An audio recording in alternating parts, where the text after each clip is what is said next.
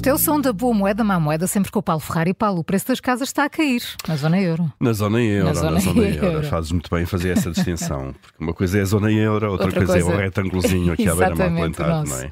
Exato, são os, os últimos dados do, do Eurostat eh, referentes ao terceiro trimestre de 2023, que nos dizem de facto que, em média, o preço das casas caiu 2,1% na zona euro e caiu 1% eh, na União Europeia. Isto em termos homólogos, obviamente, portanto, estamos a falar do terceiro trimestre do ano passado, 2023, em relação a 2022.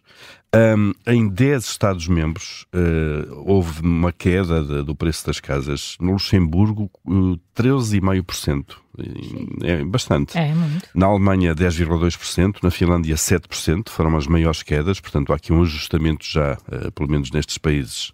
Um ajustamento até, pode dizer-se, forte do, do preço, do, preço da- do imobiliário.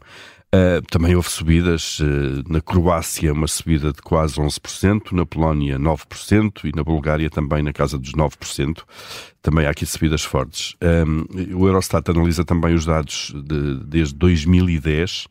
Um, diz que hum, de- desde, desde esse ano uh, na União Europeia os preços das casas aumentaram 48% e as rendas 22%.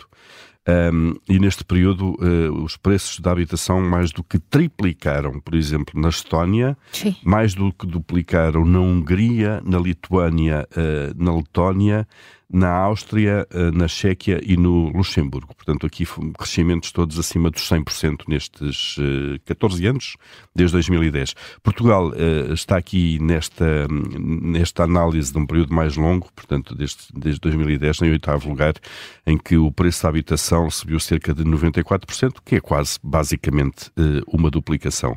Portanto, o panorama, eh, no longo prazo, se quisermos, é muito semelhante na União Europeia. Agora, quando olhamos para os tempos mais eh, próximos, já vemos que há países onde a queda da habitação, do preço da habitação, eh, é forte já. Vamos ver se é uma tendência que depois vai alastrar. Olha, Paulo, e vai haver mais cheques para a formação tecnológica? Vai haver mais cheques. Eh, havia o, o choque, o choque digital, eh, o choque, Choque tec- o cheque te- tecnológico. Cheque, o cheque... O havia o choque, o choque tecnológico e este é o cheque, Cheque. tecnológico. Exato. Não, vocês, vocês, exato. Vocês lembram-se, lançado em setembro, eh, prevê o pagamento de um apoio de 700 até 750 euros eh, eh, aos trabalhadores que escolham fazer uma formação em áreas como cibersegurança, marketing digital, tratamento de dados, enfim, tudo o que tenha a ver com, com formação tecnológica.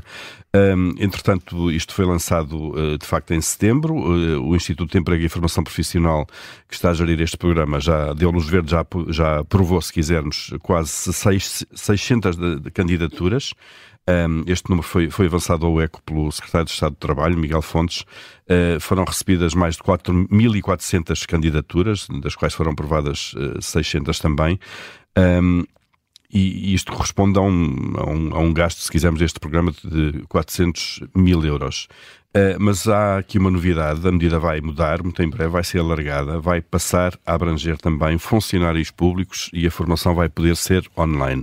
O programa foi lançado uh, para todos os trabalhadores, se quiserem, independentemente do seu vínculo, uh, exceto trabalhadores do Estado, funcionários públicos, obrigava também a que a formação tivesse uma forte componente, pelo, pelo menos presencial, que não fosse apenas online, e portanto há aqui uma abertura, se quisermos, de ângulo.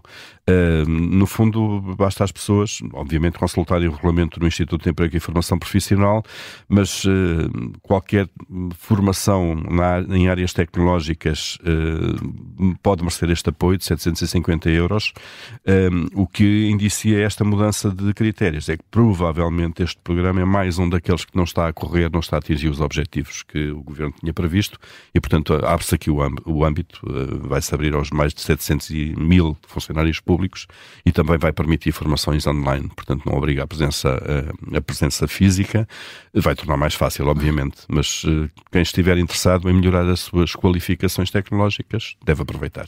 O Júlio não precisa disso. O Júlio não, o Júlio, não, o Júlio está, estará Está- sempre está- do outro lado. está- a dar- Está- a dar está- formação. está- está- está mais, formação. há coisas mais importantes que isto, ó Júlio. Perguntem ao Júlio. ao Júlio.